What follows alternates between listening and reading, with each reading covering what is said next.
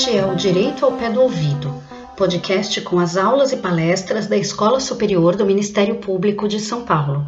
Neste episódio, você poderá aprender um pouco mais sobre a Lei de Doação de Alimentos, Lei número 14016 de 2020, assunto debatido no webinar promovido pela escola e pelo Calcível no dia 20 de julho de 2020. Foram debatedores Caroline Vaz, promotora de justiça e diretora do Centro de Estudos de Aperfeiçoamento Funcional do Ministério Público do Rio Grande do Sul, Daniela Álvares Leite, advogada e coordenadora do Núcleo de Direito à Alimentação da Comissão de Direitos Humanos da OAB São Paulo, Daniel Silva Balaban, economista e representante do Programa Mundial de Alimentos das Nações Unidas no Brasil, e Rogério Marrone de Castro Sampaio, juiz de direito do TJSP.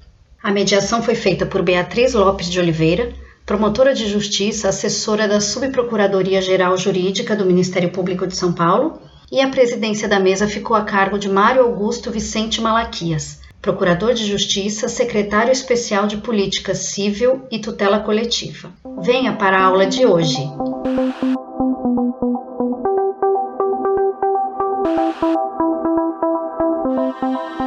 Bom dia a todos e a todas. Iniciaremos agora o webinar sobre a Lei 14.016, aspectos práticos sobre a Lei de Doação de Alimentos. Teremos como objetivo discutir os aspectos gerais da Lei 14.016, a qual dispõe medidas sobre medidas de combate ao desperdício de alimentos e a doação de excedentes para o consumo humano, bem como sua aplicação e implementação junto ao poder público sem descuidar das medidas necessárias de segurança alimentar e nutricional. Hoje, por iniciativa do Centro de Apoio Operacional das Promotorias de Justiça Cíveis de Tutela Coletiva e da Subprocuradoria Geral de Justiça Jurídica, trataremos então de ampliar o conhecimento dos nossos integrantes e da sociedade civil em geral a respeito dos enormes e complexos desafios que envolvem a discussão sobre a implementação da Lei de Doação de Alimentos. O Ministério Público tem trabalhado incansavelmente com o apoio da medicina e da sociedade civil e dos órgãos técnicos em geral para trilhar o melhor caminho na discussão e na implementação da defesa dos direitos sociais. É, ultimamente temos a escola tem ajudado, portanto, a implementar e a discutir aspectos gerais e ajudado também na divulgação de enunciados que a Procuradoria Geral de Justiça implementou nos últimos meses a respeito, inclusive, do, do trato com a Covid-19. Eu gostaria de iniciar os meus cumprimentos, portanto, à Procuradoria-Geral de Justiça, na pessoa do Dr. Mário Augusto Vicente Malaquias, Procurador de Justiça, Secretário Especial de Políticas Civil e de Tutela Coletiva, que será o nosso presidente de mesa. Cumprimentar também a doutora Beatriz Lopes de Oliveira, promotora de justiça, assessora da Subprocuradoria-Geral de Justiça do Ministério Público de São Paulo, que será a nossa mediadora. Saudar também os demais participantes do evento, os demais apresentadores, colegas, promotores, procuradores de justiça, nossos servidores e público em geral, bem como, bem como todos que estão conosco para acompanhar esse evento. Gostaria de convidar a todos a deixarem os seus comentários aqui no chat, suas dúvidas e suas perguntas, que na medida do possível serão repassadas aos nossos expositores. Contaremos, portanto, com o Dr. Mário Augusto Vicente Malaquias, nosso presidente de mesa, procurador de justiça e secretário especial de políticas civil e de tutela coletiva, como debatedores Caroline Vaz, promotora de justiça e diretora do Centro de Estudos e Aperfeiçoamento Funcional do Rio Grande do Sul, doutora em Direito pela Universidade de Zaragoza, Espanha, e mestre em Direito pela PUC do Rio Grande do Sul. Muito obrigada, Caroline. Daniela Álvares Leite, advogada e coordenadora do Núcleo de Direito e Alimentação da Comissão de Direitos Humanos da OAB São Paulo, possui MBA em Gestão Empresarial pela FIA, FEA, e é mestre em Direito de Relações Sociais pela PUC São Paulo. Obrigada também, Daniela, pela sua participação. Contaremos com Daniel Silva Balaban, economista, diretor do Centro de Excelência contra a Fome e representante do Programa Mundial de Alimentos das Nações Unidas no Brasil. Tem MBA em Finanças pelo IBMEC e é mestre em Relações Internacionais pela Universidade de Brasília. Daniel também, muito obrigada pela sua participação e Rogério Marrone de Castro Sampaio, juiz de direito do Tribunal de Justiça do Estado de São Paulo e professor adjunto da Universidade Presbiteriana Mackenzie, é doutor e mestre em direito processual pela USP. Obrigada também, Rogério, pela sua participação. Passo, portanto, a palavra ao Dr. Mário Augusto Vicente Malaquias para a presidência dos nossos trabalhos. Bom dia a todos, a todas e todes. É uma honra estar aqui na Escola Superior do Ministério Público, é, participando de um debate tão importante que é o, quanto à Lei 14.016 de 2020, que na verdade o tema segurança alimentar já vem sendo tratado há muito tempo, a lei agora trouxe uma nova visão que vai ser tratada pelos nossos debatedores. O Ministério Público na, eh, se coloca à vanguarda também no debate dessa lei, que recentemente publicada, trazendo é, uma, um novo saber com, com a presença, inclusive, de palestrantes fora da área jurídica, que muito vai enriquecer o nosso debate.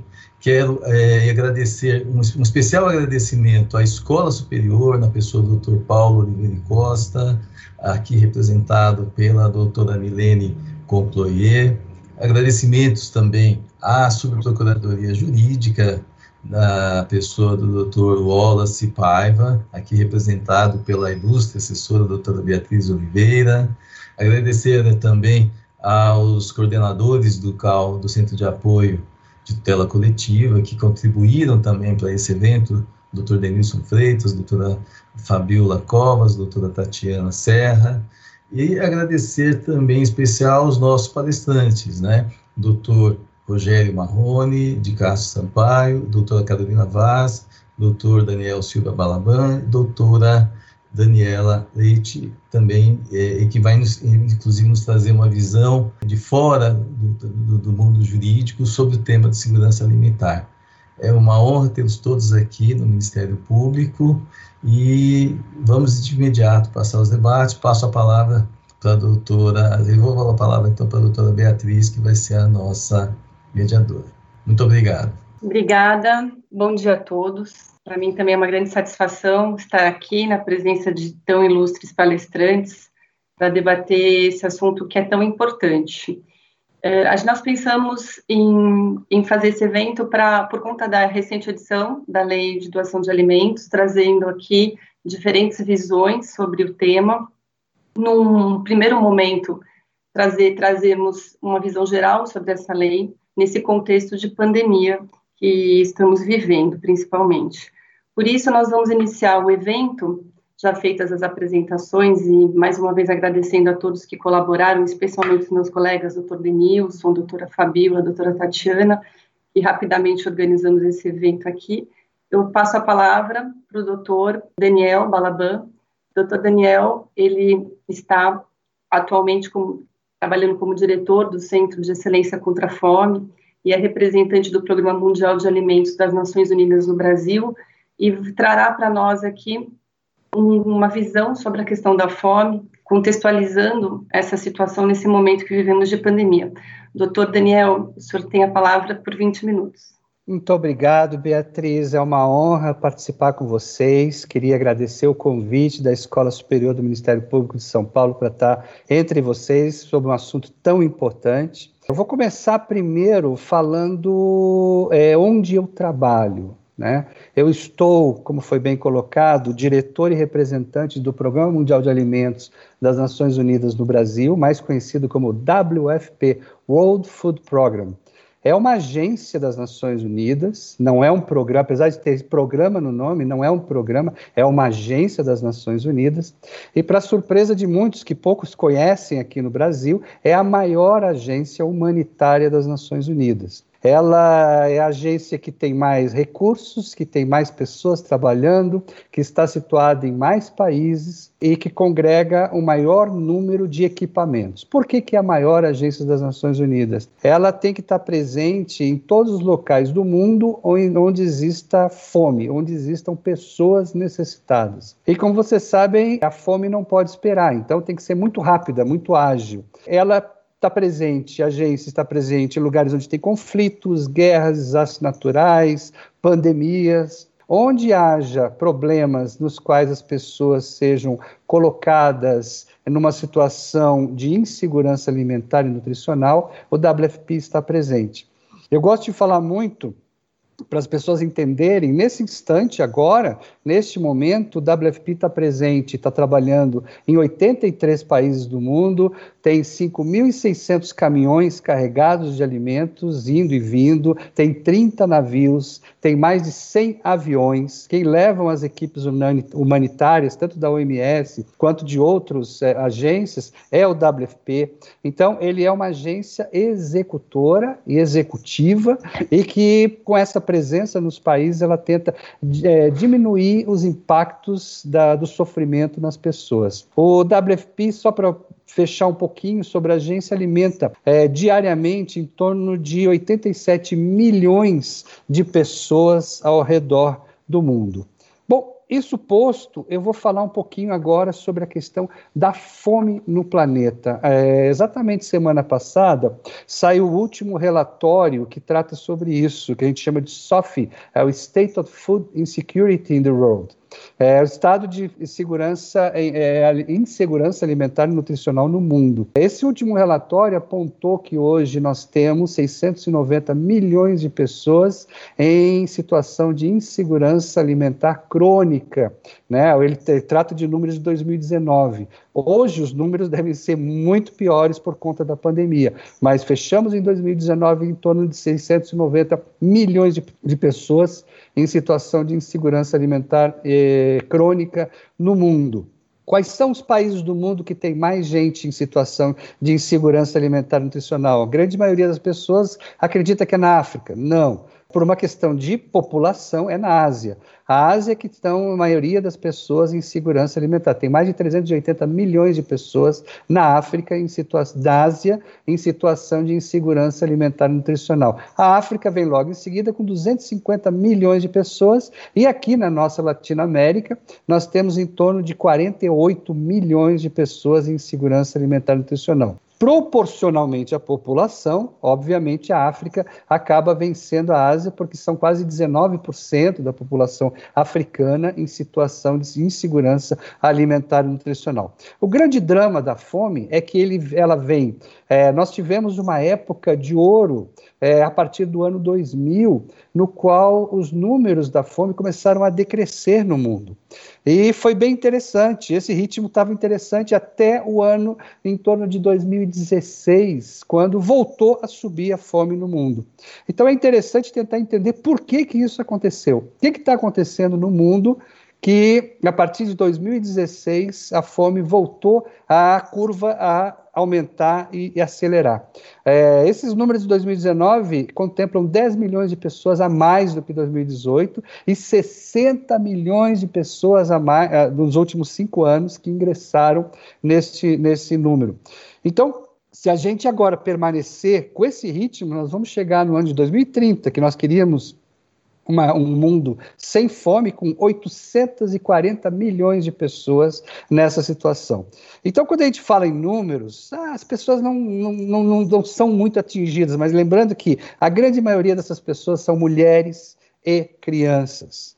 Os homens são minoria. Por quê? Porque a grande, maior parte do mundo, todas as partes do mundo, os homens acabam largando as mulheres, as crianças vão tentar a vida em outros locais ou também acabam entrando dentro de grupos milicianos, né, com armas e vão à guerra, vão tentar outra sorte. Quem fica para trás cuidando da terra, cuidando das crianças são as mulheres e são que são as mais é, atingidas por esse por esse processo. 25 países do mundo estão aumentando consideravelmente o número de pessoas vulneráveis, né? E estima-se, além desse número, que 3 bilhões de pessoas, é quase metade da população do planeta, não tem recurso suficiente para consumir uma dieta nutritiva. O que, que significa isso? Não quer dizer que estão passando fome, mas não tem uma dieta, aquela que a gente considera nutritiva, com frutas, verdura, verduras, legumes, né, com todas as vitaminas necessárias, com todos os carboidratos necessários. Essa alimentação mais nutritiva, infelizmente, ela é mais cara e faz com que 3 bilhões de pessoas, metade das pessoas no planeta, não tenham acesso a esse tipo de alimento. Isso é terrível, né?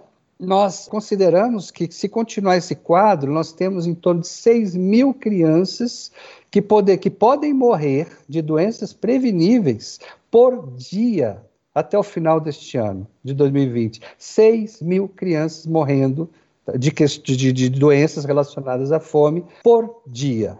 Então, é, é, são números dramáticos. Cada vez que eu falo nessas coisas, eu fico assim. As pessoas, às vezes, elas não têm é, noção do que está acontecendo ao redor do mundo. Vamos falar agora daqui, da nossa região, América Latina. A América Latina, por incrível que pareça, é das regiões mais afetadas, é a que pior, piorou. Pior, piorou é bonito, mas é que piorou seus indicadores ao longo dos últimos anos. Alguma coisa está acontecendo.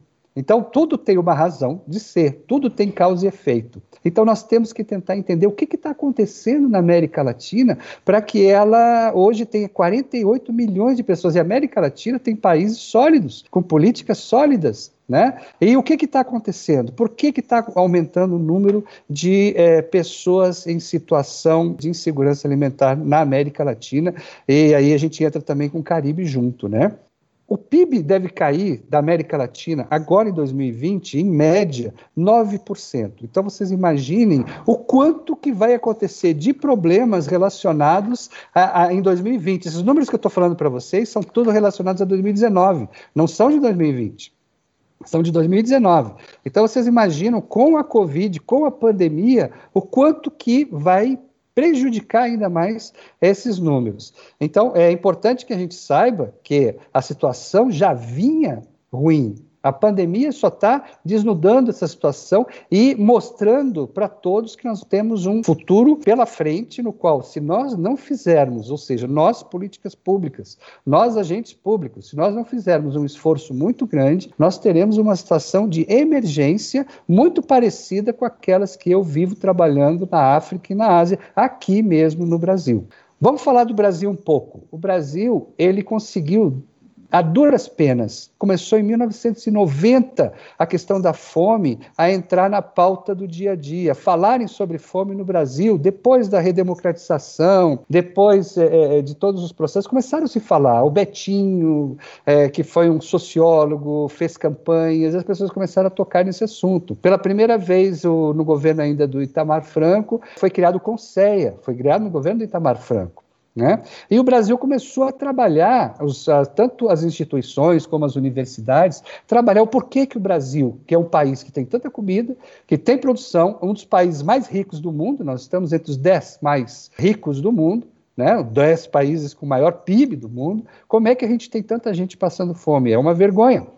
Então, a gente não pode se acostumar com isso. A gente tem que fazer alguma coisa, porque jamais seremos totalmente independentes e desenvolvidos com gente morrendo fome dentro do nosso território. Pelo menos é o que eu penso. Então, o Brasil conseguiu, através de várias políticas bem integradas, bem orientadas, sair do famoso mapa da fome que as Nações Unidas divulgam todos os anos, que são aqueles países que têm mais de 5% da população passando fome. O Brasil saiu desse mapa da fome em 2014. Então, o Brasil conseguiu, do, de, de, do ano de 1990, veja bem, até 2014, são 25 anos em 25 anos, o Brasil diminuiu em 71% a extrema pobreza. Em 25 anos. Do ano de 2015 até o ano de 2019, são cinco anos. Um quinto disso. O Brasil praticamente voltou todo esse povo para a extrema pobreza. O que, que aconteceu? Essa é uma pergunta que eu faço. Eu sei o que aconteceu, mas eu faço essa pergunta para que todo mundo comece a pensar. Muito importante que se a fome e se as, as, políticas de segurança alimentar e nutricional não estiverem na pauta do dia a dia, é isso que vai acontecer, não existe milagre. Se não tiver no orçamento público, se as políticas não continuarem, as coisas vão se, vão se deteriorando ao longo do tempo. Como o tempo é, é, é, curto, eu vou falar um pouquinho agora sobre o desperdício de alimentos no mundo. Eu só estou levantando questões, depois a gente está aberto no debate para colocar o que a gente pensa com relação a isso tudo. Vamos falar um pouco sobre desperdício de alimentos no mundo, que é uma das questões relacionadas a essa lei que foi aprovada agora. O mundo desperdiça, o mundo desperdiça por ano um terço de tudo que é produzido, em torno de 1 bilhão e 300 milhões de toneladas de alimentos. Para a gente ter uma ideia do que, que significa isso, isso seria suficiente para alimentar 2 bilhões de, do, de pessoas no planeta todos os anos, com três alimentações por dia. Ou seja, só o quanto de comida é, é, desperdiçado daria para alimentar toda essa população que está hoje em segurança alimentar e nutricional e muito mais gente. São 2 bilhões de pessoas que poderiam ser alimentadas com a comida que é desperdiçada, que é jogada fora todos os anos no mundo. Né? Isso, o, o, o prejuízo relacionado a isso, calculado, é de um trilhão de dólares por um trilhão de dólares. Não sei se alguém consegue imaginar o quanto que é isso de dinheiro, né? E isso dá o custo, se a gente levar o custo econômico, que é o ambiental e social envolvido na produção dos alimentos, o cálculo feito é de 2 trilhões e 600 bilhões de dólares jogados na, na lata do lixo todos os anos. É algo que é, pouca gente fala, mas é, é terrível. Desperdício de alimentos. Quando fala em desperdício de alimentos, a gente está desperdiçando água, a gente está desperdiçando recurso natural, a gente está desperdiçando terra, a gente está desperdiçando energia, trabalho. Tudo isso está envolvido. Né? Então imagina, um terço vai para a lata do lixo. A agricultura, a agricultura consome 70% de toda a água usada no mundo, vai para a agricultura. Isso tudo que eu estou falando são números comprováveis científicos, eu não estou inventando nada. É importante que as pessoas saibam. Isso tudo, qualquer pesquisador tem acesso a esses números. Né?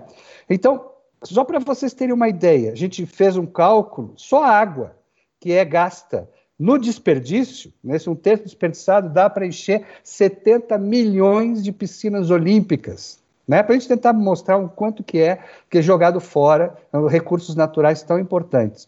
Existe um ODS, que é o 12, que ele fala, o 12.3 com a meta 3, que a gente está querendo cortar pela metade esse desperdício de alimentos até o ano de 2030. É possível fazer? É muito possível fazer. É muito possível fazer. Depois a gente, a gente vai ter, ter, tentar ter um tempo para explicar como. O Brasil o Brasil não está por fora. O Brasil desperdiça 30% do que é produzido, 26,3 milhões de toneladas. Isso equivale a 20 bilhões de dólares que o Brasil joga na, na lata do lixo. Não é reais, são 100 milhões de reais no câmbio mais ou menos de hoje.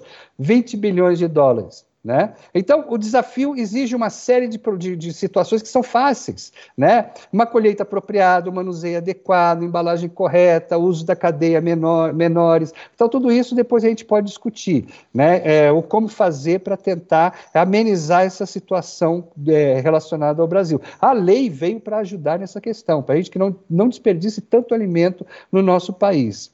Eu vou agora, nos, últimos minutinhos que a gente ainda tem, tentar falar um pouco sobre a lei recém-aprovada. Eu acho importante que a gente entenda que o Brasil Antes dessa lei, ele tem a LOSAN, a Lei Orgânica de Segurança Alimentar e Nutricional, que foi aprovada no ano de 2006. Nessa LOSAN foi criado o Sistema de Segurança Alimentar e Nutricional, foi criada a Câmara Intersetorial né, de eh, Segurança Alimentar e Nutricional, a CAISAN, né, e o CISAM. Depois veio a regulamentação, veio a instituição da Política Nacional de Segurança Alimentar. Sério, o Brasil tem uma Política Nacional de Segurança Alimentar e Nutricional em vigor. O Brasil criou dois planos nacionais de segurança alimentar e nutricional, um de 2012 a 2015 e outro de 2017, hoje da 2019. Hoje nós não temos plano de segurança alimentar e nutricional no nosso país. É, o projeto de lei ele não, não saiu agora. No ano, só, eu, eu fui pesquisar no ano de 1997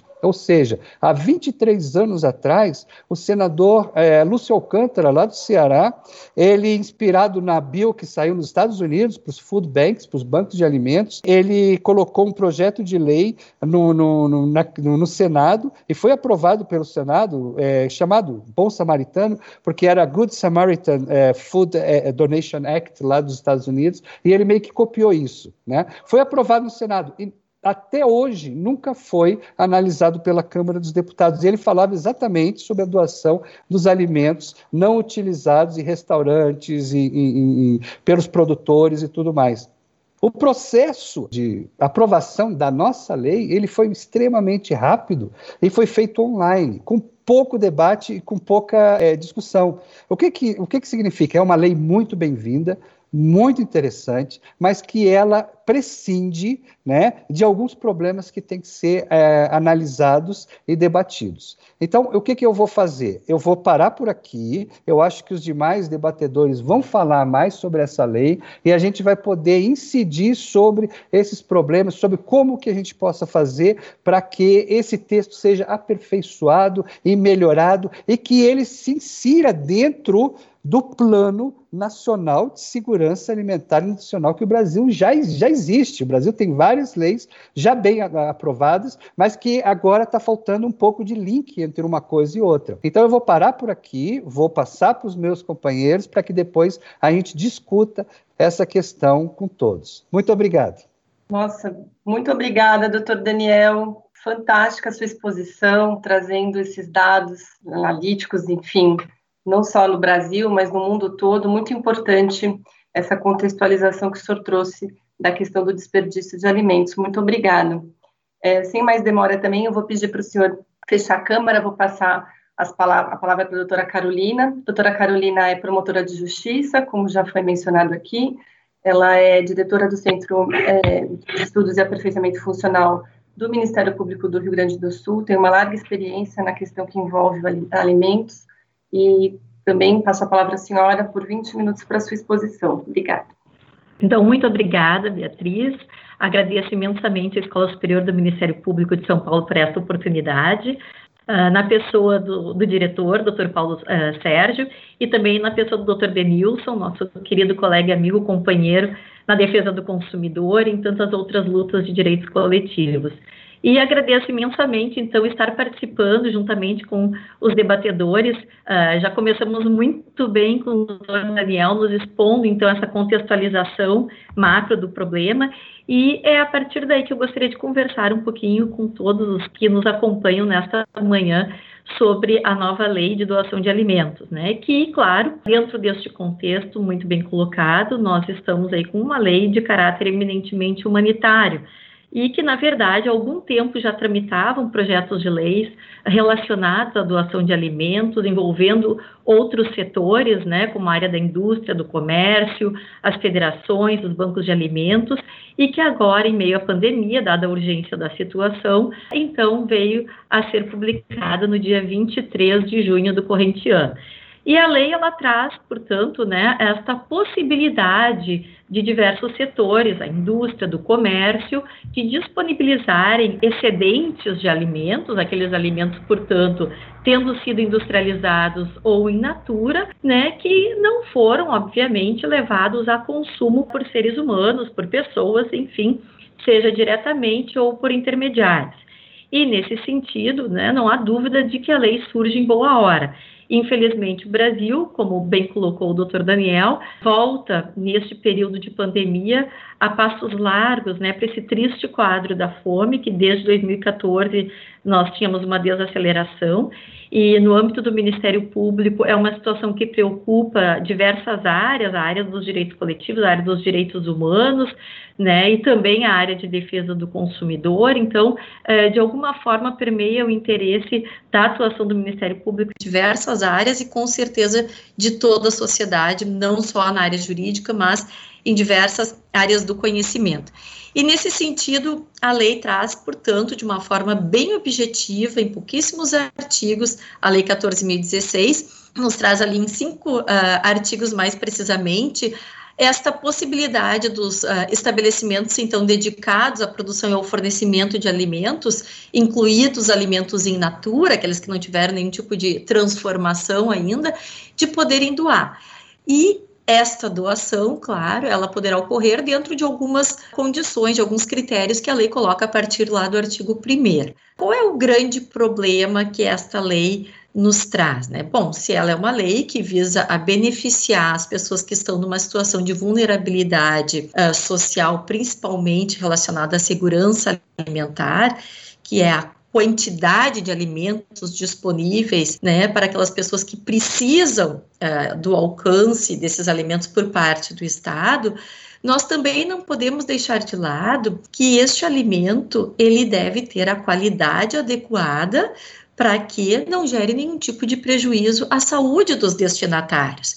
Então, isso há muito tempo vem sendo tratado na área de defesa do consumidor, né? Há muitos anos, já desde que em 1990 entra em vigor a Lei 8.078, a, a lei que protege as relações de consumo e traz o consumidor como um vulnerável em diversos aspectos, técnico, social, uh, jurídico, informacional, né? Então nós temos aí já esse cuidado, este trabalho com um alimento que chega ao destinatário final, considerado consumidor. Só que esta lei, ela exclui objetivamente, né, a relação de consumo. Por quê? Porque o alimento ele é entregue de forma gratuita, né, para os destinatários finais.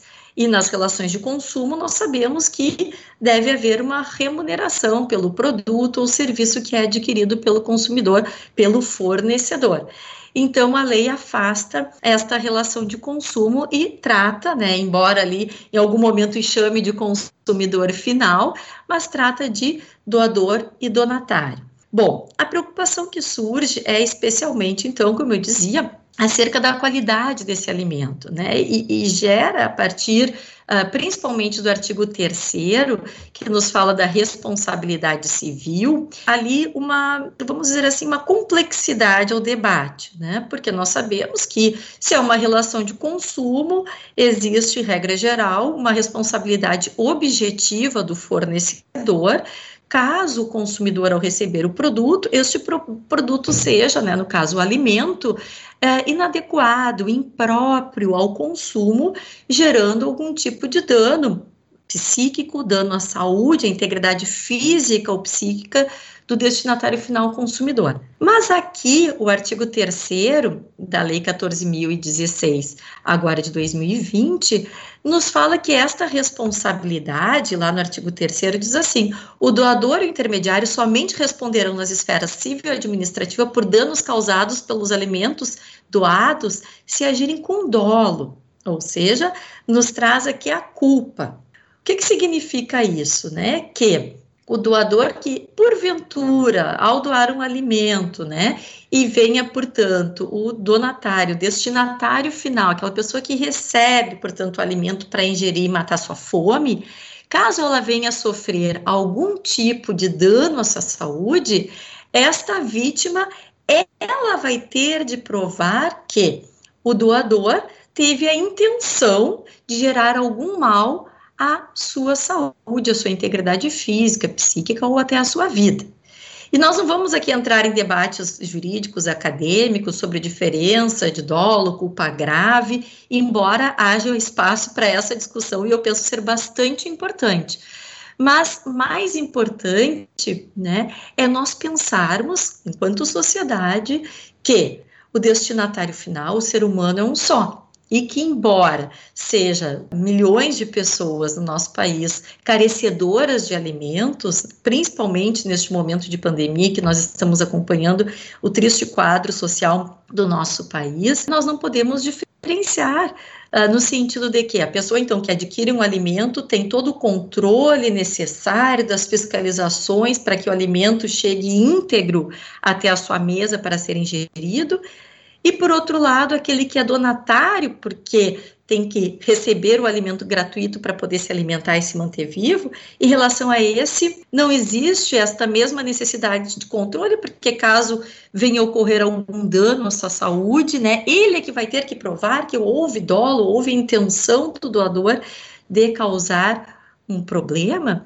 Então, isso gera um debate bastante complexo mas superando e indo além, né? Porque não se tem dúvida de que neste momento se faz importante, apesar de todo esse sistema de segurança alimentar que já existe e que o doutor Daniel muito bem colocou, e de todo esse debate né, que aflora cada vez que a questão social e econômica no Brasil uh, volta à tona, nós temos que superar e pensar em algo além. Né? Então, como nós vamos implementar essa lei, já que hoje o nosso debate aqui fala dos aspectos práticos, né? Bom, a implementação da lei, e, e, eu não tenho dúvida, agora a doutora Beatriz colocava, e é fato, nós no Ministério Público do Rio Grande do Sul há bastante tempo trabalhamos, né, desde certos problemas que aconteceram com uh, leite, a operação leite compensado, lá em 2013, nós estamos trabalhando junto com os órgãos de fiscalização,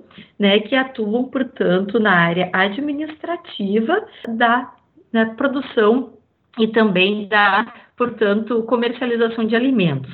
Que órgãos são esses que trabalham? Os órgãos da saúde, os órgãos da agricultura, então Ministério de Agricultura, Ministério da Saúde, secretarias estaduais de Agricultura e Saúde, secretarias municipais de Agricultura e Saúde. Nós trabalhamos de uma forma articulada, em rede, de modo que estas fiscalizações que devem ser permanentes aos órgãos, né, que sejam pessoas jurídicas ou até mesmo pessoas físicas, mas que produzem alimentos e que estes alimentos chegarão à mesa do consumidor ou à mesa do donatário, destinatário final que vai receber agora, para que o alimento ele chegue seguro. Então, de um modo bastante inicial, né, dentro desse debate, desse contexto, o que, que nós temos hoje já dentro deste trabalho, chamado um trabalho em rede, né? A consideração do aspecto humano, mas também a consideração a respeito desta integridade, a qualidade do alimento que chega para toda e qualquer pessoa. No Rio Grande do Sul, a Federação da Indústria, a FIERGS, tem o chamado Banco de Alimentos. Então, nós já temos o que a lei preconiza hoje, estabelecido de forma prática no nosso estado, ou seja, quando há algum tipo de excedente de produto servido em restaurantes empresariais, em restaurantes de um modo geral, o que, que é esse excedente? O excedente é aquele produto que ainda não foi para a mesa de ninguém, que ainda não foi para o buffet, que fica armazenado ali naquela área onde ele é produzido, né? Então, esse alimento, ele pode, dentro de algumas regras, né? E aí com uh, box aquecido, ser transportado com toda a segurança sanitária, né, para destinatários, ou seja, instituições de longa permanência para idosos, instituições que acolhem crianças e adolescentes, instituições que trabalham com pessoas vulneráveis. Este alimento ele é entregue pro, com essa intermediação do banco de alimentos, onde existem nutricionistas e pessoas que fazem né, essa verificação das empresas que são parte, portanto, deste grupo né, que forma este trabalho permanente, portanto, entre restaurantes, estabelecem bares, enfim, que entregam o produto para que as pessoas possam imediatamente se alimentar. Mas também existe o trabalho, por exemplo, com a associação né, de supermercados, aqui a Agas, e por que não elevarmos a Abras, a Associação Brasileira, né, que tanto participa também e tem esse envolvimento social, porque a lei ali nos diz da possibilidade de doação daqueles alimentos que tenham a embalagem amassada, né, que tenham algum tipo de aparência que para o consumo, em razão das normas hoje vigentes, uh, não são possíveis, mas que para a doação seriam possíveis em razão desta previsão legal ali no artigo 2 desde artigo 1 já vem sendo mencionado isso, que seria possível, por quê? Porque é uma embalagem, mas o produto não pode estar vencido, o produto não pode estar avariado, o produto não pode ter nenhum tipo de modificação. Mas poderiam, então, estes produtos também serem entregues aos donatários. E como é que se faria isso? Bom, não se faz isso sozinho, né? Então, um trabalho articulado entre estas instituições, ou até mesmo, né, se não for uma empresa, uma pessoa física que trabalhe com esse tipo também de produção de alimento, podemos falar da agricultura, né, e que tenha, portanto, um excedente de alimento, mas que o alimento esteja visivelmente próprio para o consumo, isto pode ser levado ao destinatário final. Né? O Ministério Público trabalha amplamente, como também setores da OAB, diversas organizações uh, não governamentais, com a questão de cuidado com o ser humano. Né? Então, nesse sentido, os órgãos poderiam se apoiar e se reunir para trabalhar. E aí, o, o, ponto nevrálgico, o calcanhar de Aquiles, né? Contando com orientações, contando com apoio e, eventualmente, até mesmo com ações de fiscalização daqueles órgãos que têm como mistério, que têm como objetivo trabalhar com a segurança do alimento, né? Com a segurança do alimento no sentido da também qualidade, não só a quantidade, porque se do lado humanitário nós temos de cuidar a questão da quantidade necessária e suficiente para as pessoas dentro da nossa sociedade, por outro lado, nós temos também que cuidar da qualidade que esse alimento tem, para que não gere mal ou algum tipo de dano, né, à integridade física e psíquica das pessoas. Então, a, a, de um modo assim bastante, vamos dizer, reflexivo, né? A lei, sem dúvida, ela chega numa hora importante, né? embora, como eu tenha dito antes, em razão do nosso trabalho, nós acompanhamos já há algum tempo a tramitação de uma lei um pouco mais extensa, mais debatida, como foi dito aqui, uh, que tramitava no Congresso Nacional e que agora ela nos foi entregue de uma forma bem mais enxuta, um pouco menos, talvez, debatida pelos setores, mas dentro de um entendimento da necessidade de toda a sociedade colaborar com aquelas pessoas menos validas que hoje estão realmente voltando para o quadro triste da fome. E nesse sentido, né, o que nós podemos fazer como órgãos públicos, né, e também dentro do setor privado, é nos informarmos, termos a informação correta, adequada e lembrarmos que se existem normas tanto lá do Ministério da Saúde, normas da Anvisa, normas expedidas por órgãos uh, estaduais e municipais, da mesma forma no Ministério da Agricultura, para que o alimento ele chegue rígido ao destinatário final, estas normas elas não podem ser abandonadas quando se fala em doação de alimentos. Então, os mesmos restaurantes que produzem, que fornecem para os consumidores, que devem seguir as regras né, hoje, e nós estamos acompanhando aí pela imprensa largamente a atuação da vigilância sanitária, dos órgãos de saúde, esta mesma fiscalização, ela deve né, permanecer e deve se dar em relação ao alimento, não importando se esse alimento vai para o consumidor ou vai para o donatário, para aquela pessoa que, a partir então, né, do seu enquadramento, a Lei 14.016 de 2020 vai receber este alimento. Então, eu, eu faço quase que uma conclamação, porque quando a lei surge, essa preocupação logo vem à nossa cabeça. Claro que Uh, é importante nós ajudarmos, é importante nós estarmos ao lado de quem precisa. O Brasil é extremamente solidário, nós sabemos disso. Eu tenho certeza que todos os empresários ou pessoas físicas que puderem vão querer doar, porque nos causa tristeza ver a quantidade de alimentos sendo desperdiçados. E a lei fala disso, né? A lei ela busca evitar o desperdício de alimentos que nós sabemos que acontece no Brasil nesse contraste social incrível que nós temos mas que não por isso, não em razão da fome, este alimento ele não tenha os mesmos cuidados, né, que existem hoje em regras, e se as regras existem é pela necessidade de uma democracia, de um alinhamento, de uma igualdade, né, as mesmas regras devem ser observadas no momento também da doação, tá? Então, pelo Ministério Público podemos fazer isso, né, pelos centros de apoio, pelos colegas que trabalham nas promotorias de justiça, nas procuradorias de justiça especializadas que lidam com essa questão do direito humano, com a questão de defesa do consumidor pelo know-how, trabalhar na articulação junto com a OAB, junto com outros órgãos, para que os setores, né, eles possam se sentir fortalecidos e unidos, porque doadores e donatários com certeza têm o mesmo espírito, que é o espírito de ajudar, o espírito de não termos esta triste realidade hoje, em tempos de pandemia, trazendo números catastróficos, não só pela Covid, mas também pela falta de alimento, pela fa falta daquilo que é essencial.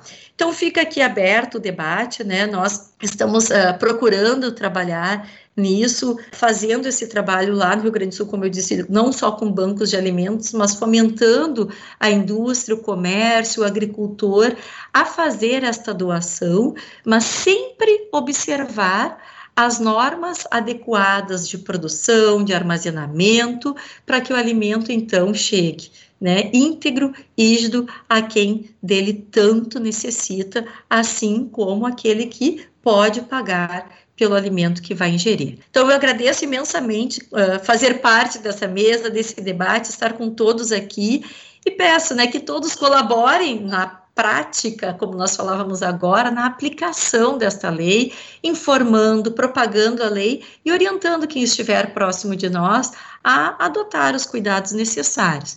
Por outro lado, a fiscalização também deságua no Ministério Público, né? Se houver algum tipo de denúncia, algum tipo de relato, que as pessoas, que a sociedade queira fazer, eu tenho certeza que os ministérios públicos do Brasil todos estão engajados, assim como também os outros órgãos que trabalham nas áreas jurídicas, para que nós possamos levar a um bom termo esta lei, né, e que nós nem precisemos comentar sobre responsabilidade civil em razão de danos às pessoas. Obrigada pela oportunidade e, doutora Beatriz, já passo a palavra, então, para que se possa né, continuar aqui no nosso debate acerca da nova Lei 14.016. Obrigada mais uma vez a todos pela oportunidade. Obrigada, doutora Caroline, pela explanação maravilhosa, trazendo aí a importância da aproximação, da atuação do Ministério Público com os órgãos de controle, os desafios da implementação da lei, né, e da necessidade de observância da segurança alimentar. Muito obrigada pela sua exposição. Vou chamar o Dr. Rogério Marrone, de Castro Sampaio.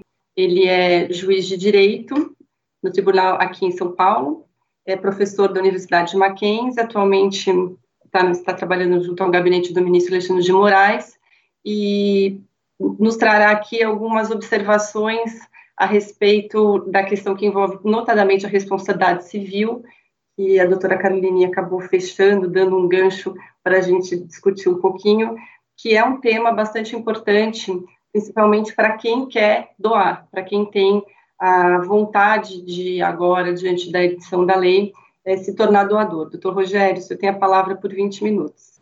Bom dia a todos. Eu gostaria de, de cumprimentar o, o doutor Mário Augusto Vicente Malaquias, cumprimentar a doutora Beatriz, e também a doutora Milene, parabenizar o Ministério, é, todos os, cumprimentar também todos os demais palestrantes e, e, e ouvintes, e também eu gostaria de enfatizar a importância deste, deste evento e por isso me sinto muito honrado né, em poder contribuir de alguma maneira para o melhor esclarecimento dessa, dessa nova lei, dessa lei 14.016 de 2020, e, e, portanto, eu vou aqui tecer algumas considerações, mostrar alguns aspectos que, que me parecem relevantes sobre a responsabilidade civil que envolve aqui essa, essa doação, digamos assim, específica, né, com uma finalidade específica, que é uma doação de alimentos excedentes.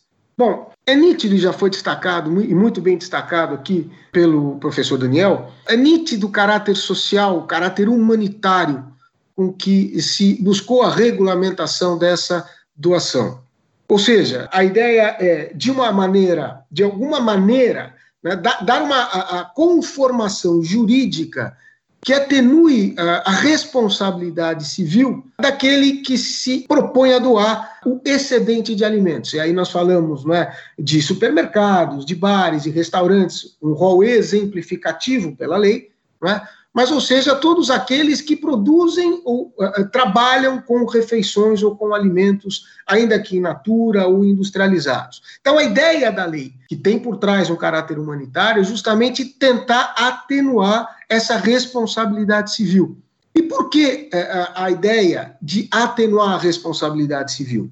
Porque se nós pegarmos a conformação jurídica anterior a essa lei, nós vamos perceber o seguinte: nós poderíamos enquadrar a doação, de fato, a um contrato, é? mas poderíamos enquadrar a doação ou no Código Civil ou no Código de Defesa do Consumidor, dada a ideia de fornecimento de, de refeição de alimentos a um destinatário, ainda que em situação de vulnerabilidade, mas um destinatário.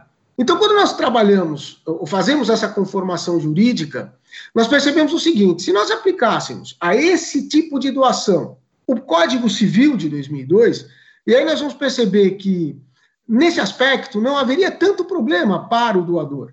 Por que não haveria? Porque é uma doação pura e simples, é uma doação sem qualquer tipo de encargo, e, portanto, a gente sabe que a responsabilidade civil, é?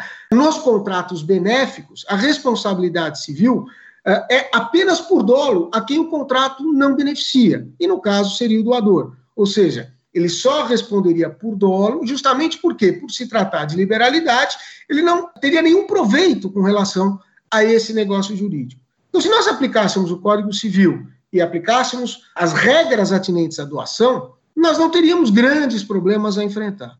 Mas o problema, é, a questão maior, é a incidência do Código de Defesa do Consumidor. E lá a gente sabe que o Código de Defesa do Consumidor, ele, na verdade, trabalha, na sua essência, com a responsabilidade civil objetiva do fornecedor. E quando ela trabalha com a responsabilidade civil objetiva do fornecedor, aqui surge uma primeira preocupação, que é a seguinte: bom, mas nós não teríamos eh, como enquadrar essa categoria de doação a uma relação de consumo propriamente dita, porque falta, e como já foi bem observado anteriormente, na palestra anterior, falta a ideia da onerosidade, da retribuição, ou seja, no caso de uma doação de excedentes de alimentos, numa relação contratual, focados numa relação contratual, nós não teríamos a onerosidade característica da relação contratual de consumo, ou seja, aquele que presta serviços, aquele que fornece eh, produtos, o, faz onerosamente para que haja uma relação contratual que se adeque ao Código de Defesa do Consumidor. Mas o problema não está aí.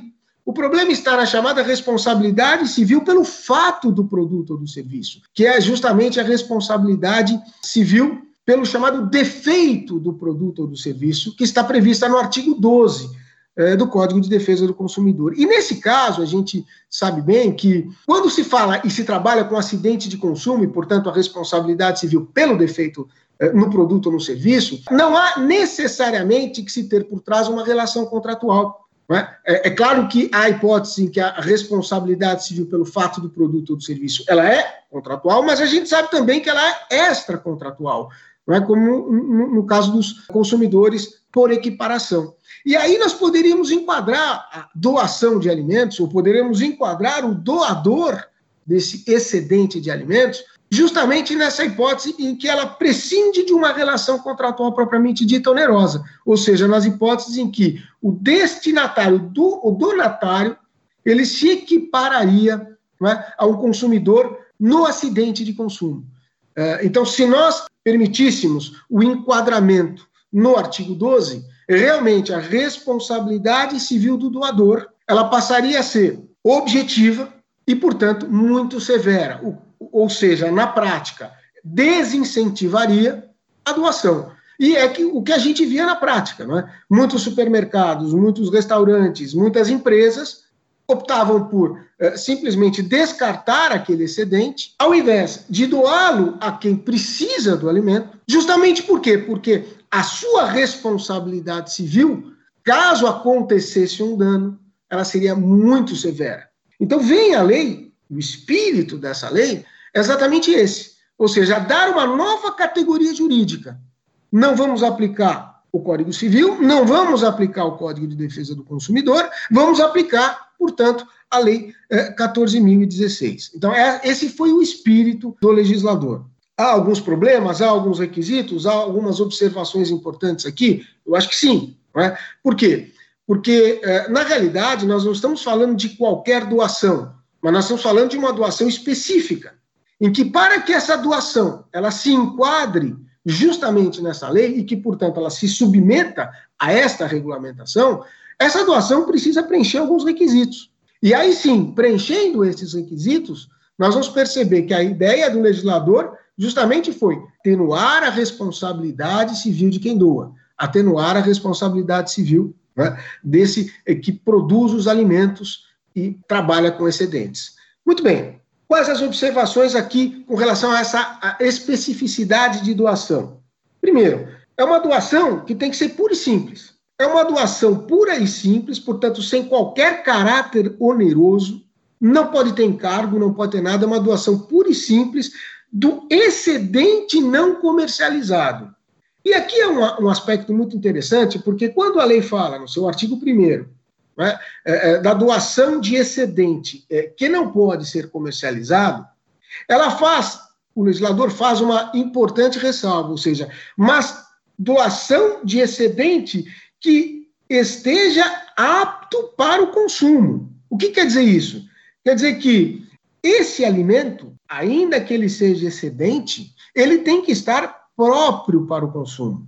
E o que, que ele legislador entendeu por próprio para o consumo. São os incisos 1, 2 e 3 do artigo 1.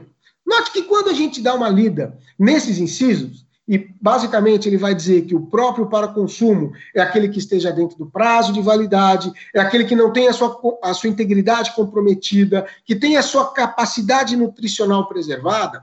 Notem que quando ele exige para o enquadramento desta doação na legislação, quando ele exige esses requisitos, de certa maneira, ele chama o doador a uma responsabilidade, ou seja, ele exige do doador uma cautela, ele exige do doador zelo. Você não pode também doar qualquer coisa. Você vai ter que doar um alimento que esteja próprio ao consumo, portanto, que potencialmente não vai causar dano. Ora, isso, de certa maneira, é cautela. E ao contrário senso, é? se o alimento doado não tiver esses requisitos ou não contiver esses requisitos, vai faltar cautela, vamos ter desídia, vamos ter culpa. Ou seja, haverá e surgirá a responsabilidade civil do mesmo jeito.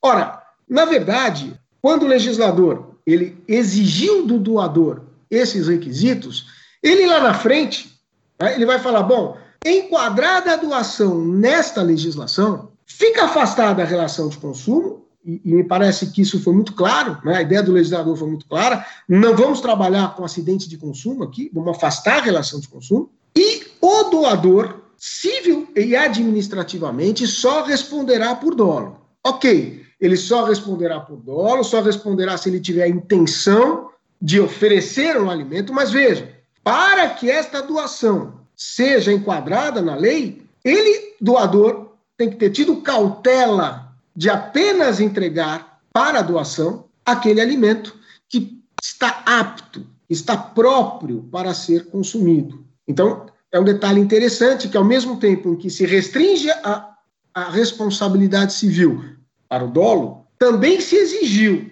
para o regramento para a aplicação dessa lei certa cautela por parte de quem doa. Eu acho que aqui a gente pode fazer um meio termo, não é? E, de certa maneira, atenuar um pouco a preocupação, que já foi mencionada na palestra anterior, a preocupação de se desproteger demais aquele que é o donatário, aquele que está numa situação de vulnerabilidade. Muito bem, esse é um ponto importante.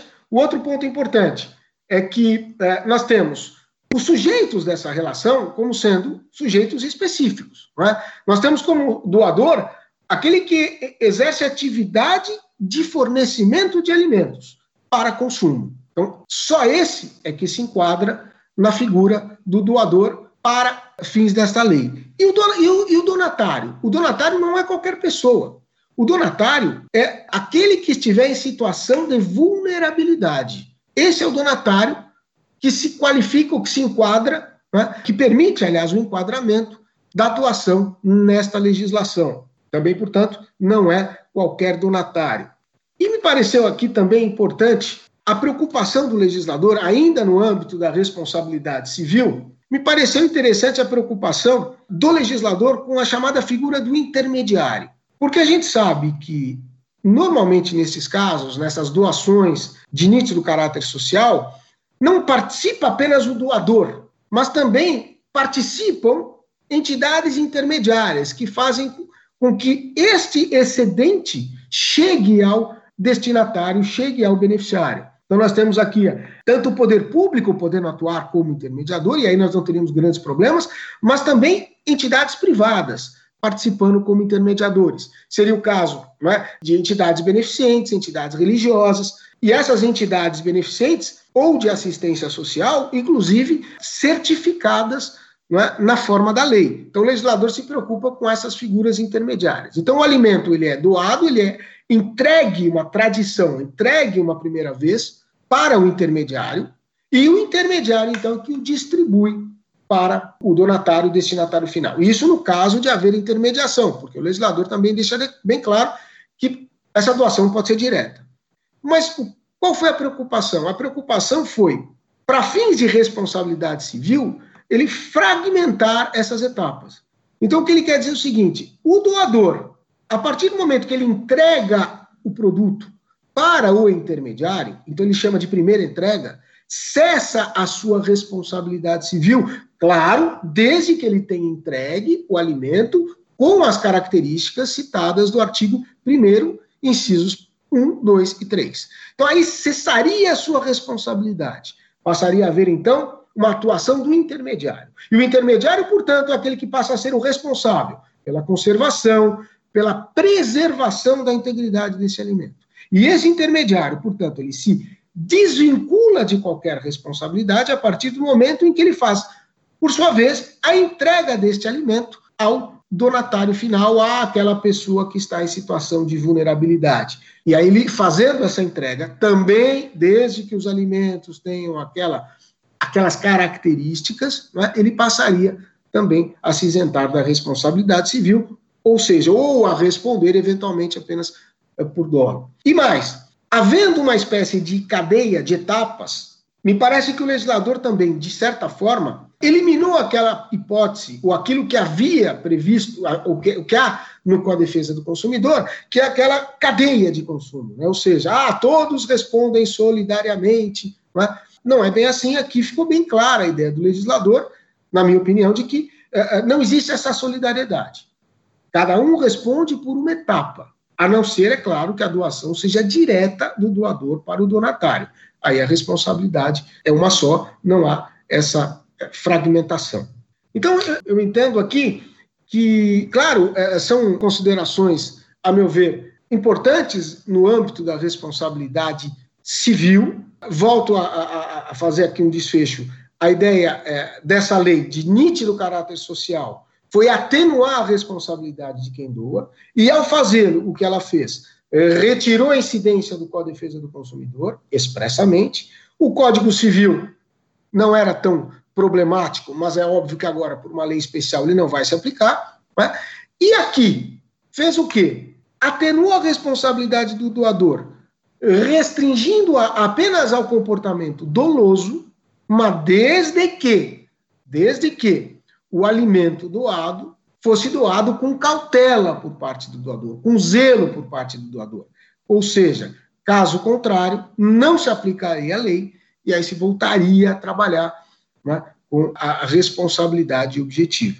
De qualquer maneira, eu acho que essa legislação vem a acompanhar o que hoje é a tônica do direito do direito do direito civil moderno, que é exatamente o prestígio à função social com que os direitos né, devem ser exercidos, com que uh, o direito deve ser aplicado. Então, aqui nós estamos diante de um nítido caráter social que se presta a este tipo de doação ou seja, uma doação de excedentes de alimentos.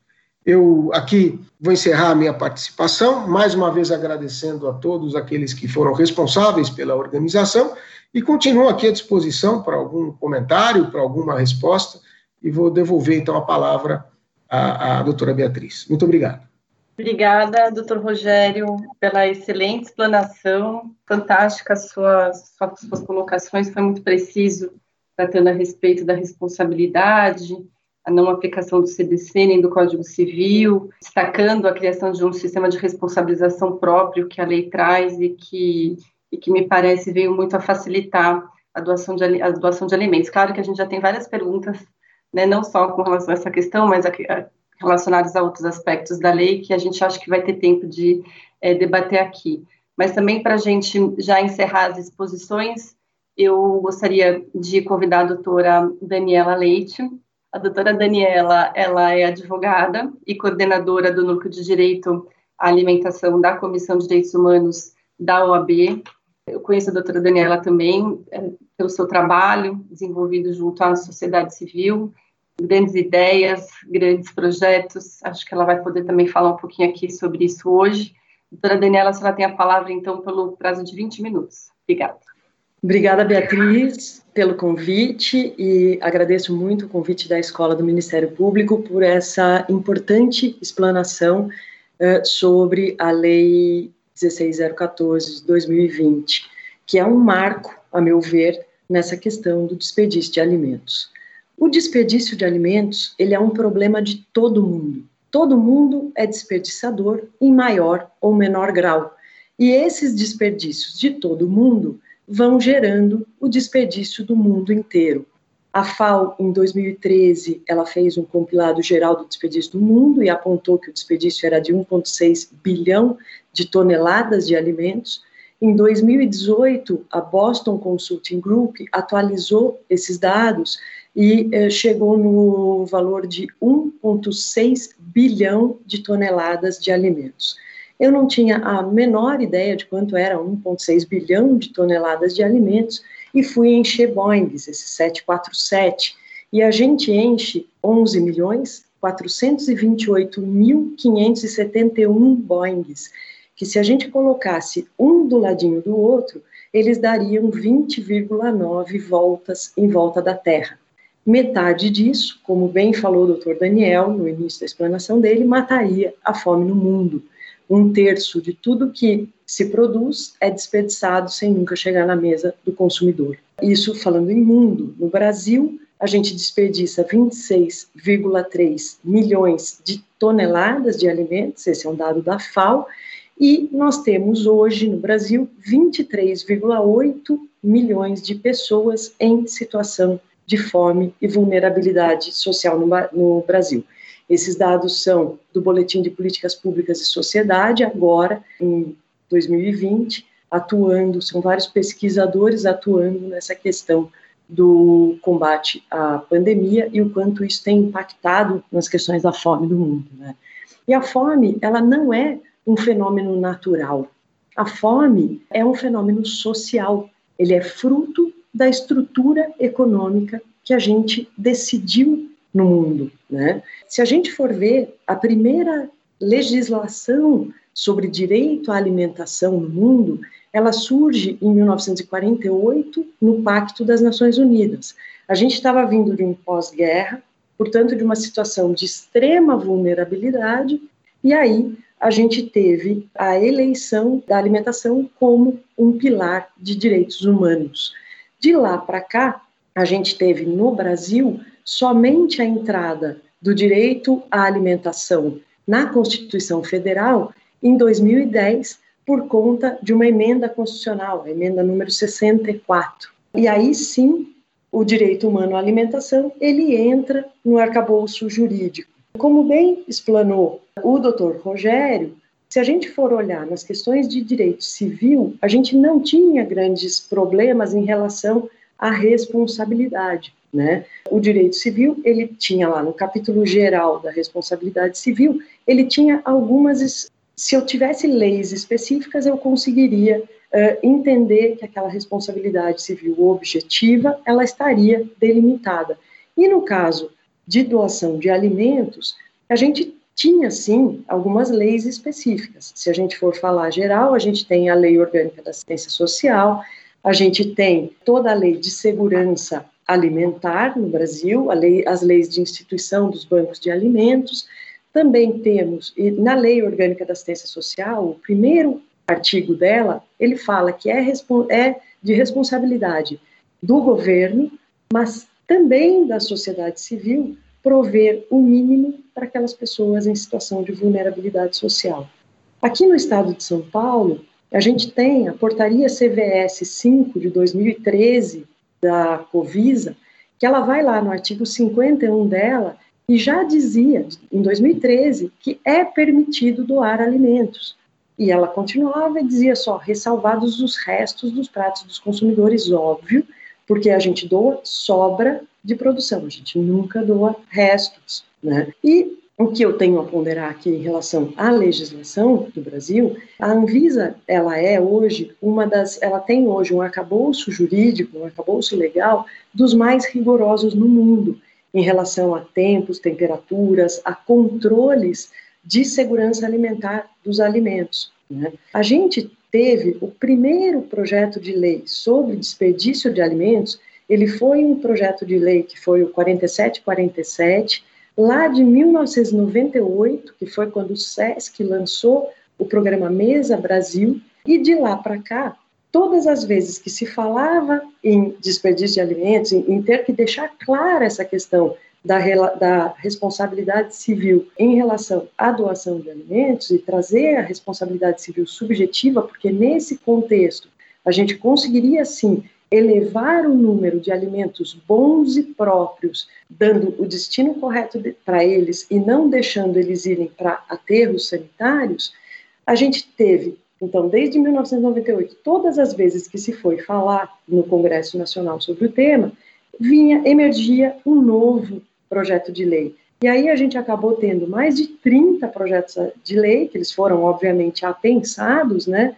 Mas tratando da questão da responsabilidade civil. E, finalmente, a gente teve agora, no dia 24 de junho, a publicação da Lei 14.016, que delimitou a responsabilidade civil, trazendo a questão da responsabilidade civil por dolo. Eu, eu realmente eu sou responsável se eu ajo com dolo. E realmente aí ela prestigia dos elementos, para mim, um dos princípios mais importantes hoje no direito, que é realmente a função social do direito. Né? A sociedade caminha e o direito sempre vai caminhando para resolver pontos que a sociedade ela já tem como mestre, né? E aí, se eu for citar um exemplo nesse sentido, a gente tem as questões dos prazos de validade, o válido até e o consumir até. O válido até, ele significa que as propriedades físico-químicas daquele alimento, elas estão preservadas até aquela determinada data. Não necessariamente que aquilo é impróprio para consumo, ele até pode ser, mas não necessariamente, pode ser que tenha só mudança de coloração ou de textura e a, ele ainda continue próprio. Existe um exemplo, Copenhague teve o primeiro supermercado no mundo de produtos vencidos. O que, que aconteceu lá? Os produtos vinham para esse local, para um, um armazém, eles eram reclassificados, faziam testes por lotes, se entendia que existia, que aquele alimento estava bom e próprio, eles colocavam à venda num valor extremamente baixo. Né? Essa lei, para mim, ela traz algo muito importante, que ela traz, a lei 14.016, né? ela traz ali a possibilidade de doar alimentos in natura, alimentos industrializados e também refeições prontas. Então, ela deixa claro algo que antes existia uh, aí um mito de que não se poderia doar ou que se era muito complicado doar. E por isso o Brasil desperdiçava e sempre desperdiçou 26,3 milhões de toneladas de alimentos. A gente está vivendo agora num momento de pandemia o Covid-19 tem matado muita gente, mas a fome, fome estrutural, ela sempre matou muito mais gente no mundo do que o coronavírus. O problema é que a fome, ela é um problema que é talvez é a principal vergonha da humanidade. Então todo mundo quis esconder essa, esse problema e pôr esse problema embaixo do tapete. Então quando a gente traz à luz projetos que eles podem sim conter o desperdício e sim uh, auxiliar junto com outros programas, com certeza, coordenados e juntos, por exemplo, incentivo de pequenos produtores, uh, questões ligadas à qualidade dos alimentos e questões ligadas à segurança alimentar e questões ligadas à renda, aumento de renda da população, levar os países a sair do mapa da fome. Né? Outra coisa importante é que nesse, é, nessa legislação ela permite essas doações desde que a gente respeite prazo de validade, respeite as condições de conservação, que esses alimentos eles tenham condição sanitária, preservem a integridade e mesmo mesmo que tenham danos à embalagem, que o alimento que esteja no interior dessas embalagens ele não esteja danificado, né? E também, por fim, que mantenham as propriedades nutricionais desses alimentos. Então, hoje a gente é possível essa doação, né, tanto para bancos de alimentos quanto para entidades de assistência social e entidades religiosas. Eu, além de advogada e coordenadora do Núcleo de Direito à Alimentação da Comissão de Direitos Humanos da OAB de São Paulo, eu também estou à frente, eu sou uma das sócias do Comida Invisível. Comida Invisível, ele é uma, ele tem uma plataforma que ela atua juntando quem tem alimentos bons e próprios com quem precisa deles. E na plataforma, a gente orienta, é uma plataforma aberta, gratuita, e a gente orienta as pessoas a realmente seguir todos os parâmetros e todas as normativas de segurança alimentar, e aí sim, isso desde antes da lei, e aí a gente tinha ali um termo de assunção de responsabilidade que, seguindo todos os trâmites, colocando todos os alimentos e descrevendo esses alimentos na plataforma, a partir do momento da doação, essa responsabilidade se passava para o tomador, que hoje ficou muito mais uh, nítido e mais claro através dessa, dessa nova lei. Né? Através do Comida Invisível, a gente já recuperou em um ano mais de 40 toneladas de alimentos. A gente tem ainda uma questão que é a, as questões a, a, partir do momento que vem essa uma legislação que ela torna clara a possibilidade da gente ter alimentos bons e próprios com destinação correta, ela se torna muito maior. E realmente aí o direito ele traz à luz, ele traz à frente o norte, que é o norte da questão da função social do direito, né? Então, realmente, as responsabilidades elas vão ficando delimitadas no, no contexto da doação de alimentos e isso faz com que, sem sombra de dúvida, a gente tenha avanços aí nas questões ligadas à doação de alimentos, que, para mim, é um dos pontos mais importantes se a gente tiver que lidar com o enfrentamento da fome no Brasil. A gente tem, por conta, e essa plataforma, ela tem conectado nela tanto ONGs quanto bancos de alimentos. A gente simplesmente facilita o acesso e facilita essas pessoas entrarem em comunicação, né? E isso é muito importante. A gente foi é, uma das iniciativas chanceladas pela FAO pelo selo Save Food e no final do ano passado a gente foi reconhecido pela ONU Habitat como uma das 20 iniciativas mais inovadoras no combate a desperdício de alimentos e pela possibilidade de escalabilidade dessa plataforma. Porque a partir do momento que a gente dá luz a um alimento bom, a um alimento próprio, a gente põe aí essas possibilidades de enfrentamento de fome, de miséria, de vulnerabilidade social, mas de uma maneira a, a gente consegue fazer com que essas coisas se reduzam a partir do momento desse encontro entre doador e donatário. A gente ainda tem algumas questões a serem enfrentadas pela lei, sem dúvida nenhuma. Acho que uma delas é trabalhar macrodistribuição e microdistribuição. Tem algumas questões tributárias que a gente entende que precisam ser enfrentadas, mas sem dúvida nenhuma, essa legislação ela foi sim um marco para que a gente consiga potencializar as questões ligadas à doação de alimentos e redução de fome, redução de vulnerabilidade social.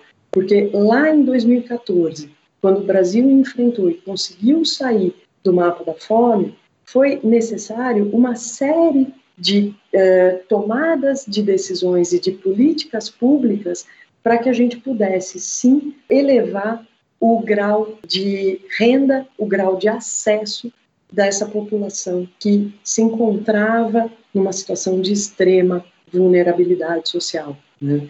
Então, eu acredito que isso sim é um marco, isso sim é um avanço, a gente precisa caminhar para que mais e mais alimentos bons e próprios deixem de chegar no aterro sanitário, porque quando eles vão para aterro sanitário, eles se decompõem em gás metano e o gás metano, ele é 20 vezes mais poluente que o CO2 na atmosfera. Né? Então, além das questões ligadas a desperdício de alimentos, a levar uma situação, e isso indiretamente levar a uma situação de vulnerabilidade social, onde a gente não precisaria ter, ele também traz um legado ambiental fortíssimo para o meio ambiente.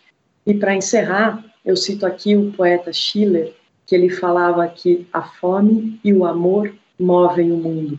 Então, se a gente agir como sociedade, como governo, em união, para é, finalmente a gente conseguir avanços nas questões ligadas à fome e a desperdício, acho que a gente tem obrigação de fazer. E assim, eu agradeço a minha participação e passo a palavra de volta para a doutora Beatriz Nossa, muito obrigada, doutora Daniela, pela exposição também, fantástico, trazendo uma visão também muito, muito importante sobre a edição da lei, o histórico que envolve a doação de alimentos no país, desafios, ideias inovadoras para que a gente possa implementar essa nova legislação e caminhar rumo aí à solução de talvez um dia diminuir, se não acabar com a fome no Brasil. Eu acredito que todas as exposições foram complementares importantíssimas, trouxeram cada qual o seu aspecto específicos sobre essa lei. É claro que uma lei nova traz muitas dúvidas, muitas, muitos questionamentos, principalmente pelo fato de, de ser uma lei inovadora que estimula a doação de alimentos, mas que também é, traz um desafio de compatibilizá-la nesse contexto que envolve a responsabilidade do Estado também dentro da ideia de assistência social, né, não de cumprir seu papel. Então, acredito que seja mais um instrumento a complementar sem meu medo é que sobre muitos aspectos essa lei ela se torne talvez um instrumento de eficiência de doação, mas o Estado não pode também esquecer o seu papel, né? Claro, vejo que essa é uma grande preocupação. Mas eu também, considerando o tempo que nós temos aqui disponível e a importância do tema, eu gostaria de trazer aqui algumas questões que foram feitas pelos nossos é, ouvintes, nossos colegas, nossos amigos que estão participando no YouTube. As exposições todas aqui estão sendo muito elogiadas, a participação de todas. Eu, nós separamos algumas perguntas e eu vou formulá-las para o debate, dando uma direcionada para os senhores, porque eu acredito que cada uma tem aqui um, uma temática mais adequada, e começando pelas questões que envolvem a, a própria condição de alimentos. Pergunta aqui da Bianca Paz, ela pergunta se existe uma diferença entre restos, sobras e como isso não teria sido uh, tornado claro pela lei, o que seriam exatamente esses excedentes de alimentos que a lei se refere? Eu acredito que talvez a doutora Carolina, a doutora Daniela possam responder, doutor Daniel também, a, a essa pergunta. Eu penso que a doutora Daniela bem colocou agora também durante a sua fala essa questão, né? Uh, o excedente, na verdade, é aquilo que ainda não foi disponibilizado para o consumo humano. Então, como eu disse num primeiro momento, num restaurante, num bar, numa lanchonete, aquilo que ainda não saiu da área de produção e, portanto, não foi exposto né, ao ambiente ali para ser consumido, isso é o excedente na área do comércio, no setor de comércio. Assim como na indústria, né, alguns alimentos também que não foram ainda de alguma forma disponibilizados ao destinatário final, tendo a embalagem, quando isso existe, né, rompida. Uh, então, é aquilo que realmente não é resto, porque, como a doutora Daniela falou, não é o que sobra no prato, nem mesmo no buffet, quando nós estamos num restaurante que tem esse tipo de serviço né? Mas aquilo que ainda não foi disponibilizado. E também na área da agricultura, da mesma forma, né? Porque como nós vimos ali, não necessariamente precisa de um intermediador, pode ser uma destinação direta. Então, aquilo que ainda não foi disponibilizado a um destinatário final, né, que sobra da produção, mas que não é resto, né? E nesse sentido, então, a lei classifica, chama de excedente, mas quem atua nessa área, quem trabalha nessa área junto com os órgãos de fiscalização sanitária, acima de tudo, né, tem esta percepção. Eu não sei se há, se há algum entendimento diferente, mas quando nós acompanhamos as fiscalizações com o pessoal da Secretaria de Saúde, com o pessoal da Secretaria de Agricultura aqui no nosso estado e com o próprio Ministério, eles têm classificado nesse sentido, aquilo que ainda não chegou ao destinatário final né? Uh, e, portanto, não teve nenhum tipo de contaminação, contágio, e, portanto, é um alimento rígido. Esse seria o excedente passível de doação, e aí, com toda a metodologia que assegure, né, que esse alimento assim permaneça até chegar ao destinatário final. Perfeito, muito bom. Outra pergunta também dentro dessa ideia envolve as embalagens voltadas para a proteção dos alimentos. Se eventualmente uma embalagem tiver violada, ainda assim o alimento, ela poderia ser usada por alguém que também, obviamente, tivesse uma situação de vulnerabilidade, ou seja, a violação por si só do produto é, impede a doação? doutora Daniela? Eu entendo que a violação por si só, hoje, por conta da lei, a lei tornou clara que não. Uma mera violação, por exemplo, um saco de arroz, isso é comum em supermercados, tá? Eles são furadinhos, por exemplo, ficaram pelo próprio manuseio ali, furou um saquinho de arroz. Mas ele tá com o arroz todinho preservado lá dentro, sem nenhuma aparência de contaminação, nada disso, não teria nenhum problema ele ser destinado para doação. Perfeito. E acho que isso, isso ficou claro, inclusive, na própria lei. A, própria lei, ela, quando, quando ela fala, ela, ela cita, inclusive, as violações, desde que essas violações elas não interfiram na qualidade do produto doado. Certo, muito bom. E, e, quem também dentro dessa linha, eu organizei aqui as perguntas para elas ficarem com sentido. E quem da empresa faria, porque a gente, eu acho que a ideia aqui da, da pergunta envolve a responsabilidade pela fiscalização e pela supervisão da qualidade do alimento. Quando a gente pensa em supermercado, quando a gente pensa né, em redes é, de venda de produtos para o consumidor, eu acho que ela fica mais fácil. Mas quando a gente pensa, por exemplo, em, em hotéis, né, em restaurantes, quem seria a pessoa ou órgão do doador responsável pela supervisão da qualidade desse alimento? Há necessidade de uma pessoa específica para isso? O que, que acontece? Na legislação sanitária, existe a figura do responsável técnico. Por exemplo, a gente já teve doações de hotéis dentro da plataforma, e aí era uma equipe de nutricionistas, eles eh, acompanhavam tempos, temperaturas dos alimentos para rigorosamente ficar dentro de uma situação que permite a doação, a doação, nesse caso, é uma doação destinada a consumo imediato, e fica isso claro em etiquetas, eles etiquetam esses, esses produtos. Então, assim, a gente tem toda uma norma que foi é, preparada com especialistas na área, com nutricionistas, para esclarecer e deixar essa questão bastante tranquila e bastante transparente. Mesmo quando não se tem uma nutricionista, Muitas vezes, os donos de restaurante ou a equipe do, dos restaurantes devem fazer um curso que é o curso de política de boas práticas da, de alimentação da Anvisa. São cursos gratuitos, disponíveis para qualquer pessoa fazer de forma online. Eles têm as aulas e depois tem algumas provinhas né, de conceito e depois uma certificação ao final, que justamente eles deixam todas as pessoas, toda a equipe preparada para entender o que é um alimento bom e próprio para consumo. Ai, fantástico, bem, bem elucidativo. Agora, já mudando um pouquinho para a questão da responsabilidade civil, doutor Rogério, a Bruna Pirino pergunta se o donatário que recebe esses alimentos doados, ele tiver que comprovar o dolo do doador ao receber um alimento estragado, não haveria aí uma inversão de ônus da prova, é, ferindo a ideia de que o donatário, não consumidor, mas seria a parte mais fraca? Olha, eu acho que esse é um problema que a gente vai ter que enfrentar, até pela novidade da legislação. O problema do ônus da prova. Né? Ela limita a responsabilidade ao dolo e, a partir daí, a gente vai é, trabalhar com a prova. Em princípio, o cabe a quem alega, né, o fato constitutivo. Não, nós, excluindo a relação de consumo, como a própria lei faz, não seria isso um impedimento para que se pudesse trabalhar com a modificação do ônus da prova? Porque hoje a gente sabe que o próprio Código de Processo Civil ele permite né, a, a modificação do ônus, da distribuição original do ônus da prova, independentemente de tratar de relação de consumo ou não.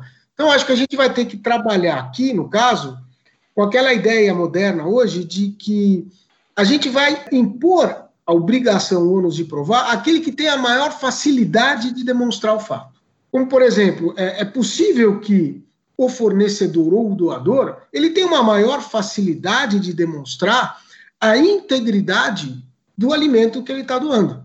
Por isso que o alimento está preenchendo aqueles requisitos. Então, eu, eu poderia perfeitamente aplicar o Código de Processo Civil aqui e dizer, olha, você tem que provar, porque é fácil para você essa prova, de que quando você doou esse alimento, você doou o alimento com, essa, com essas características, um, um alimento adequado ao, ao, consumo.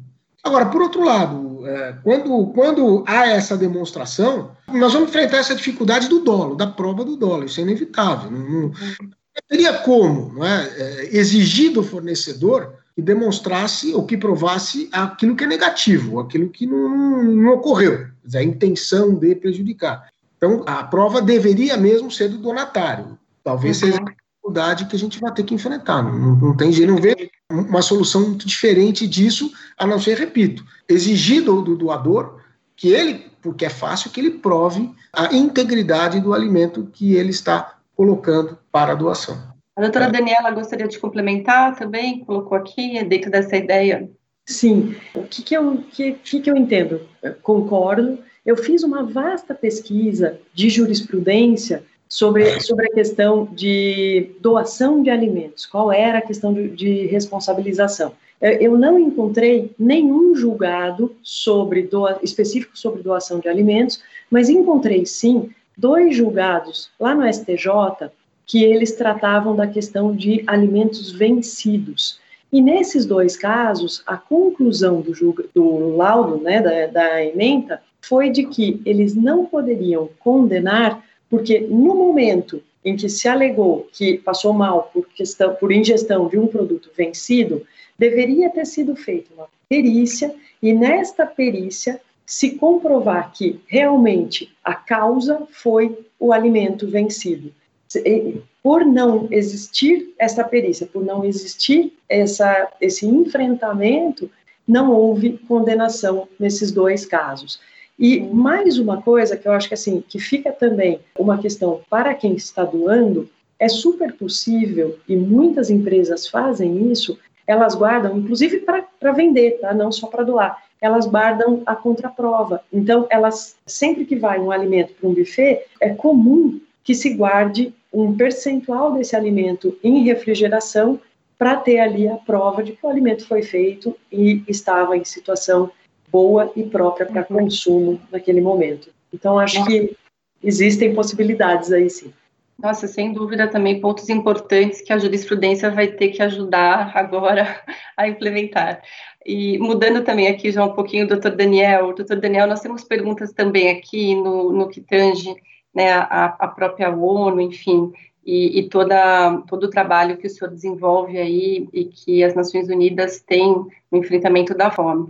Uma das perguntas que é feita aqui pela Bianca Ribeiro de Souza, ela gostaria que o senhor explicasse um pouquinho mais sobre a relação dessa nova lei com a Política Nacional de Segurança Alimentar e Nutricional. E também tem uma, temos outras perguntas para o senhor, mas acho que essa talvez fosse, seja a primeira para a gente começar. Uhum.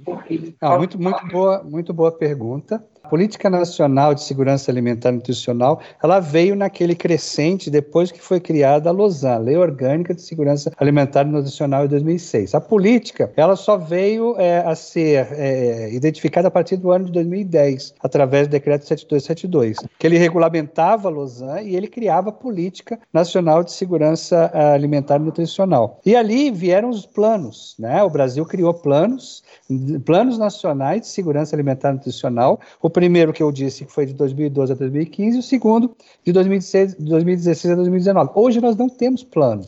Ou seja, o que aconteceu? Os novos governos, talvez não fosse prioridade esse assunto, praticamente isso ficou à mercê. Né? Os órgãos né, que existiam de assessoramento, o CONSEA foi extinto, né, que era o Conselho de Segurança Alimentar e Nutricional da Presidência da República, foi extinto. Nada veio em substituição. Então, é uma coisa triste que acontece, sem querer fazer qualquer juízo de valor, mas é aquela história de que muda o governo, muda as pessoas que estão, e aí elas não querem dar continuidade a políticas públicas de Estado. Não é uma política de um governo, são políticas de Estado. E isso não pode acontecer num país como o Brasil. Nós não estamos falando de um, de, um, de um país pequenininho lá da África que a gente trabalha, que cada vez eles destroem também, quando entra o governo.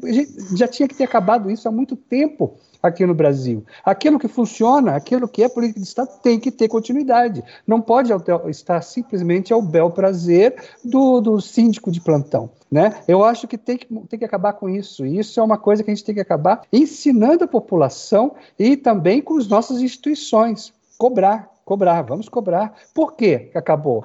Por que, que não tem nada uh, hoje no lugar? O que, que vocês estão pensando sobre isso? Qual é que é a política sobre isso? Então, essa, essa, essa questão é muito interessante. Por quê? Porque a lei ela foi agora aprovada por conta da pandemia. Se não fosse a pandemia, nós não teríamos essa lei.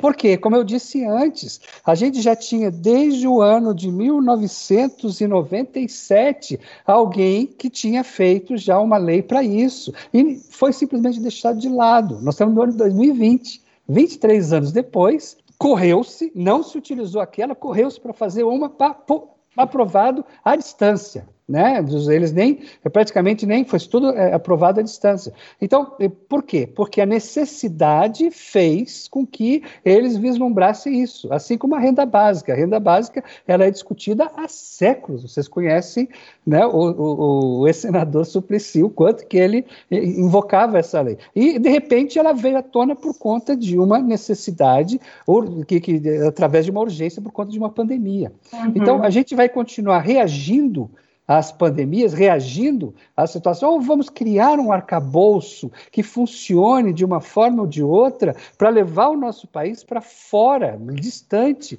do mapa da fome. Então é isso, vamos aproveitar esse momento para que a gente coloque e enraize essas políticas no seio das nossas, da nossa sociedade, para que elas não fiquem ao bel prazer de um grupo ou outro que um dia chegue ao poder. Perfeito. Não, doutor Daniel, muito precisa as suas colocações. É um grande desafio é, que, que para nós todos que somos operadores do direito e não também consumidores, produtores, o fomento e a implementação dessas políticas. E como que o senhor é, enxerga aqui? A pergunta é feita pela doutora Fabiola, que foi uma das que nos ajudaram, a doutora Fabiola Sucati, que também aqui se encontra acompanhando o evento, foi uma das que nos ajudaram aqui na organização. Como o senhor enxerga que o Ministério Público poderia contribuir na implementação e no fomento dessa política?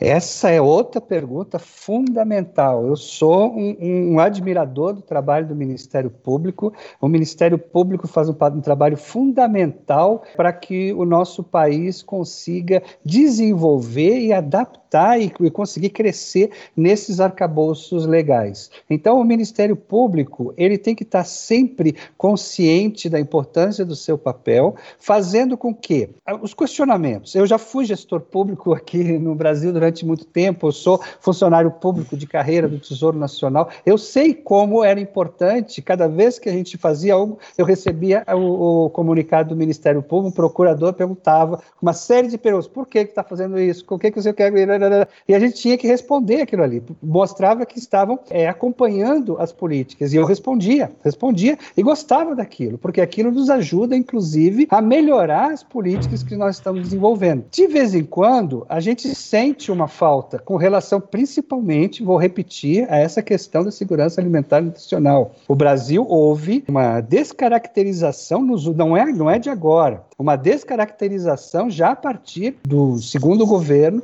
da ex-presidente. Já começou por ali uma descaracterização. E por que que não houve? Por que que houve isso? Por que que, ah, porque nós estamos enfrentando uma crise econômica. Perfeito. Então, durante uma crise econômica, você corta em todas as áreas que são exatamente as áreas que davam embasamento às políticas sociais. Por que, que você decidiu cortar somente nessas áreas ou nessas áreas? Então, a maioria das políticas hoje, do orçamento público nas políticas sociais, foi diminuída consideravelmente. O PA, que é um programa de aquisição de alimentos, que é importantíssimo né, no combate ao desenvolvimento dos pequenos agricultores familiares no Brasil, que já teve um orçamento de 1 bilhão e 300 milhões de, de reais, ele, não, ele, ele existe ainda, só que o orçamento hoje é menos de 100 milhões, o que não é, não é suficiente para fazer com que os pequenos agricultores se organizem e estimule eles a vender a, a parte da sua produção. E, é, e aquilo ali é algo fundamental dentro dessas políticas de combate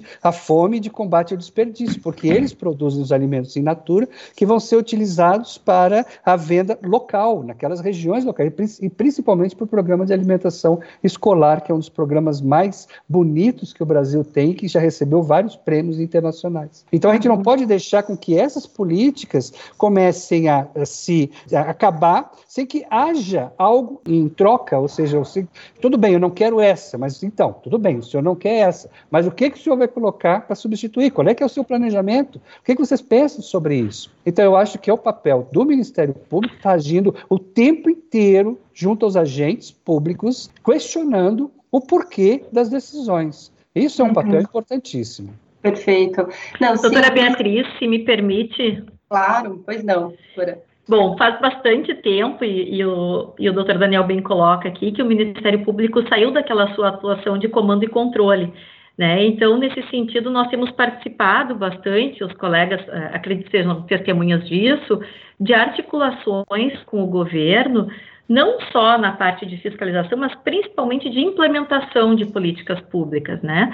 Aqui no Rio Grande do Sul, nós uh, fizemos reuniões com a senadora Ana Amélia Lemos, com o senador Lazier Martins, e encaminhamos junto com o Banco de Alimentos da Federação da Indústria aqui do Estado um projeto de lei né, exatamente nesse sentido da doação de alimentos, como eu falei no início da exposição. Isso foi muito bem aceito porque pelo órgão legislativo, em virtude da participação de vários setores, não só portanto, né, do pessoal da Secretaria de Saúde, pessoal da Secretaria de Agricultura, Banco de Alimentos, Ministério Público, no sentido de nós termos ali, é claro, sem entrar em detalhes nem minúcias, uma metodologia de doação e, implementando assim aquilo que uh, os órgãos que trabalham com a segurança alimentar estabelecem, uma política permanente, né? E traria, então, um pouco mais aprofundado que a própria Lei 14.016,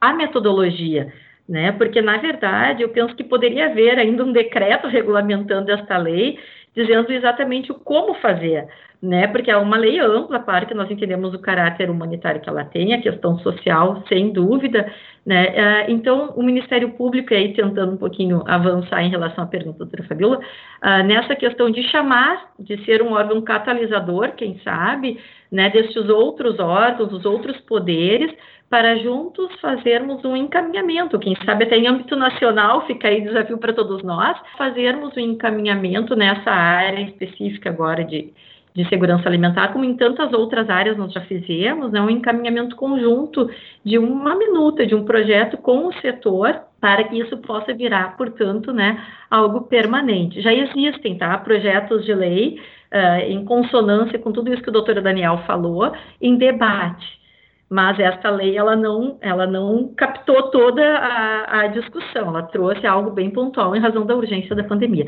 Era essa só a, contribuição a fazer. Perfeito. E, doutor Rogério, também aqui já caminhando para o final, agora não mais só sobre o tema da responsabilidade civil, que eu praticamente atribuí ao senhor só falar sobre isso, mas da visão do judiciário, né, e principalmente do Supremo, o senhor que está lá trabalhando muito de perto com essas questões, como que o Poder Judiciário enxerga é, a compatibilização dessa lei, dessa nova lei, que envolve a doação de alimentos, editada nesse contexto de pandemia, né, muito rapidamente, como já foi colocado aqui, e, e, o desmantelamento de políticas públicas na área da assistência social. Como compatibilizar a aplicação desses instrumentos e a harmonização desses instrumentos na visão do judiciário? Olha, é, pelo que a gente tem acompanhado, tanto no Superior Tribunal de Justiça quanto no Supremo Tribunal Federal, a, a ideia é, é partir para decisões, para tutelas que tenham mais essa conotação social, essa conotação ligada à função social do direito do que uma posição mais, é, é, digamos assim, estrita, de legalidade estrita. A gente percebe isso. Então, acho que com relação também a essa, a essa lei específica, essa doação, ela tem esse, esse nítido caráter social, tem para mim que vai ser abraçado também pelo Poder Judiciário, ou seja, as decisões e as tutelas, elas devam ser noteadas exatamente por essa finalidade, por essa finalidade social, ou seja, viabilizar a doação de excedentes de alimentos. E eu acho que eh, o, o panorama geral em si é, é, esse. A gente pega as decisões do Supremo, decisões em que hoje prevalece muito mais o sistema aberto, não o sistema fechado, uma maior atuação do Poder Judiciário, não, não ativismo, né? não gosto dessa palavra, mas uma maior atuação do Poder Judiciário, justamente porque nós trabalhamos com um sistema aberto, um sistema uh, não fechado. Eu acho que é, é nessa linha que essa legislação ela vai acabar sendo, sendo aplicada. Uhum. Eu vou agora, infelizmente a gente está a gente estamos nos aproximando do, do, final do nosso evento. Eu gostaria de passar a tarde inteira conversando sobre o assunto que para mim é muito caro e, E eu gosto muito. Claro, existem outras perguntas que infelizmente a gente não vai conseguir responder. Eu peço até avisando aqui quem está nos acompanhando no YouTube que existe um link para as pessoas avaliarem o evento. Se puderem fazer essa avaliação, ela é bastante importante para aprimorar os próximos eventos da escola aqui. Recebi essa, esse recado, acabei de dar aqui. E não sei se, se os senhores gostariam de finalizar, é, fazer algum contraponto final, Milene. A doutora Milene já está aqui também. Né, se algum palestrante quiser fazer alguma última observação, se não, a gente, eu por mim agradeço muito a oportunidade de estar aqui. Medi primeira vez que atuo como mediadora, não sei se eu me saí bem, mas acho que deu tudo certo. Cris, eu queria agradecer mais uma vez a, a participação e cumprimentar a todos que giram em torno aí do, do da Escola Superior do Ministério Público e sempre me colocando à disposição né, para qualquer tipo de evento. Muito obrigado. Doutora Caroline, quer falar alguma coisa no final? Da mesma forma, agradeço muito o convite para participar desse evento brilhantemente realizado na, na pauta, né, o, o tema da segurança alimentar. E espero que todos que aqui participaram entrem nesse debate, mobilizem né, a sociedade de um modo geral a participar das doações e a também uh, nos auxiliarem com sugestões, a doutora Daniela abriu um espaço importante, trouxe aí também a Lume, projetos que já existem. Então, vamos, né, vamos nos incorporar a esses projetos que existem, de modo a auxiliar a sociedade de modo geral e principalmente aqueles que precisam do nosso trabalho. Contem com o Ministério Público, como disse o doutor Rogério, né, estamos unidos e queremos sim ajudar na implementação desta lei da melhor forma para todos. Obrigada mais uma vez à Escola Superior e a ti, doutora Beatriz, pela condução.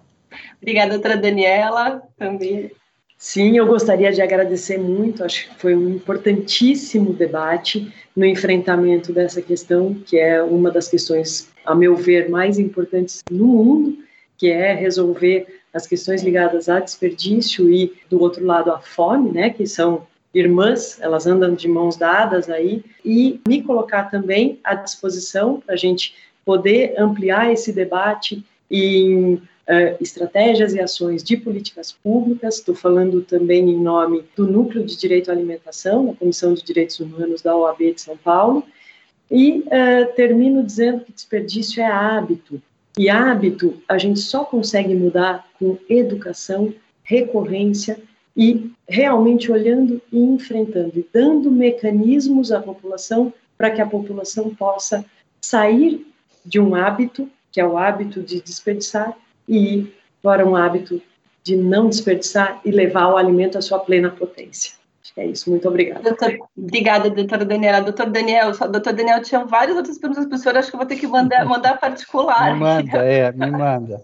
Mas eu queria agradecer o convite, para mim é uma honra, apesar de não ser da área jurídica, eu tentei é, colocar um pouco do nosso trabalho. Eu acho que é inadmissível, ser bem claro, é inadmissível que haja pessoas passando fome num país como o Brasil, que é um dos maiores produtores de alimentos do mundo. Nós alimentamos o Brasil e vários outros países. Então não é possível que a gente aceite isso passivamente. A gente não pode estar discutindo essas questões apenas durante uma pandemia, durante uma crise. Não, essa questão tem que estar na ordem do dia todo santo dia.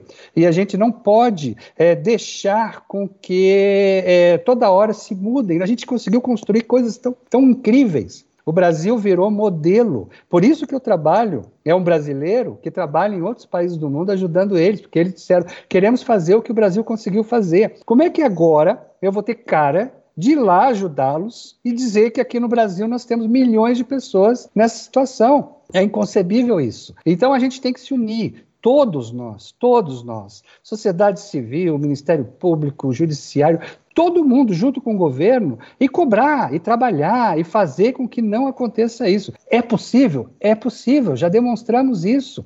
Vamos continuar juntos trabalhando para que a gente acabe. Não tenha gente no Brasil que passe fome. A gente já passou momentos no Brasil terríveis Né? Se, se, alguém estudar um pouco da história da fome no Brasil, vai ver que o Brasil já foi um celeiro horrível, pessoas morrendo de fome em várias partes do país. A gente não pode aceitar que esse quadro volte. Então, eu vou trabalhar firmemente por isso e quero trabalhar junto com vocês para que a gente consiga resolver de uma vez por todas essa, essa situação e que a gente não volte mais a ficar falando sobre fome no Brasil ou a volta do Brasil ao mapa da fome. Muito obrigado a todas, muito obrigado a todos. Doutora Milene. Doutor Malaquias, gostaria de passar a palavra até para ele antes, para finalizar, e logo na sequência eu encerro. Muito obrigado. Obrigado a todos, doutor Daniel, doutora Carolina, doutora, doutora Daniela, doutor Rogério. O debate é, continua. O tema ele, ele está na nossa porta, ele bate na nossa porta. Como bem disse, a pandemia só serviu para escancarar o problema, mas ele já existe há mais tempo e o, e o debate continua. A, a, quantidade, as filas pela doação de, de comida em todas as grandes cidades. Infelizmente, a pandemia traz trazendo consequências graves, desemprego, mais pessoas sem emprego, sem dinheiro para comprar alimentos, a condição social do nosso povo vai depauperando. Então, nós, o Ministério Público, a sociedade civil, o Poder Judiciário, todos os organismos, é, por esse debate, demonstra que essa união é necessária para que possamos enfrentar essa crise e possamos proporcionar para nós e para todos os dias melhores. Ninguém está bem quando você sai à rua e vê alguém pedindo, pedindo comida, pedindo dinheiro. Então, esse problema ataca todos nós. É, estejamos lá na rua, nessa extrema é, situação de vulnerabilidade, ou estejamos aqui, cada um confortavelmente nas suas casas, é, praticando home office. Então, esse trabalho é importante. Uh, o Ministério Público, na pessoa, então, aqui peço licença para falar na pessoa do senhor Procurador-Geral de Justiça, agradece imensamente a contribuição de todos os presentes para esse debate, que muito enriqueceu e dá um início de trabalho, né, Bia? Acho que a gente vai começar é, aqui, como vocês vamos, é, vai ter muito trabalho à frente, a gente vai precisar da colaboração de todos os envolvidos para isso. Muito obrigado e passo a palavra então para a Milene, pela Escola Superior. Muito obrigado. Obrigada, Malaquias. Bom, gostaria de agradecê-lo né, pela presidência dos trabalhos de hoje, agradecer a doutora Beatriz, que fez a, a, mediação de uma maneira brilhante. Se você não dissesse que seria a sua primeira vez, eu via, ninguém ia ficar sabendo, nem precisava revelar. Vou me especializar. Foi excelente a mediação, não precisa se preocupar. Agora, infelizmente, nós vamos chamá-la para muitas, porque você saiu tão bem que agora vamos ficar quentes aí da sua mediação. Agradecer também a doutora Fabiola, que está aqui conosco, que nos auxiliou na elaboração desse evento, fez a indicação do doutor Daniel Balaban, que fez uma apresentação brilhante, e o doutor Denilson Freitas. Bem, é, eu acho que o debate foi extremamente produtivo, o Daniel trouxe dados estarrecedores, né, do da fome no mundo, a Carolina a necessidade sobre o fato de que a lei não prejudique também a qualidade, a segurança alimentar das pessoas que, ser, que serão beneficiadas, o doutor Rogério, com sua brilhante exposição sobre a questão da responsabilidade civil e a fragmentação dessa responsabilidade, que foi a, a grande novidade né, da, da, lei, e também a Daniela, né, que lembrou que o, o desperdício é responsabilidade de todos nós. Por fim, eu gostaria de agradecer à equipe de apoio da escola, que está aqui de prontidão para nos socorrer com qualquer eventualidade, e dizer que a escola encontra-se à disposição de todos, é, todos os promotores, todas as promotoras de justiça, na coleta de temas para debate, e fiquem à vontade para nos mandar sugestões e desejar um bom dia de trabalho para todos nós. Muitíssimo obrigada pela participação de todos. Nós tivemos uma manhã excelente e, como todos os, os demais já ressaltaram, foi só o início de um debate. É, muitíssimo obrigada e um bom dia a todos.